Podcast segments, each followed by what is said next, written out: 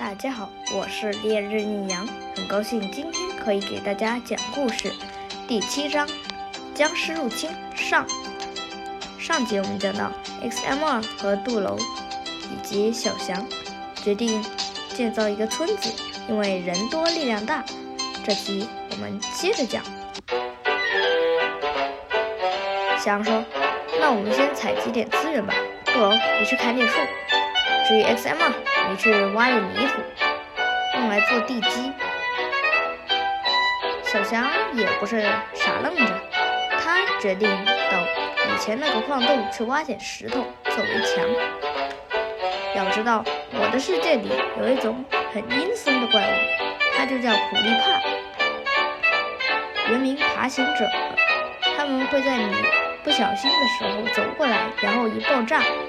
将你的劳动生活毁于一旦，所以小香还是要做点准备的。小香来到那个矿洞，矿洞里插满了火把，一只怪物都没有刷出来。哈，就是方便。于是小翔就拿起他的石镐，开始捶打石头。吭哧吭哧，一小时后，小翔、X.M 和杜楼汇合在了小木屋。杜龙，你砍了多少树？哈，我的骨头架子虽瘦，但是还是很有力气的。我挖了四组原木，哇，太牛了！那 X.M 二，你挖多少泥土？哦，虽然我很肥，但是我的力气还不如杜龙，我只挖了两组泥土。再接再厉，我呢则挖了三组石头。我觉得这些已经够用了。我们先圈个地吧。他们找了一块较为平坦的地面，小强则用石头做了一个方形的围墙。X.M 二和杜楼则在划分区域。没多会儿，一个村庄的雏形就完成了。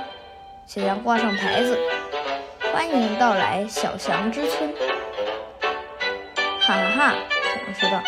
这个村子就叫小祥之村吧。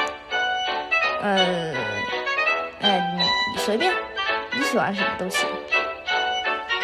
于是，小强他们就建立一个村子。小羊在里面放了很多很多的花，很多很多的建筑。小强还把自己的屋子放到了正中间。哈，小强刚好在矿洞里，忽然发现一个地牢，里面居然。有一本附魔书，还有一把钻石剑。由于匆忙看没有看属性了，小强一看，哎呀，居然是锋利三，耐久二。这属性真是太好了，刚好用来附魔那把钻石剑。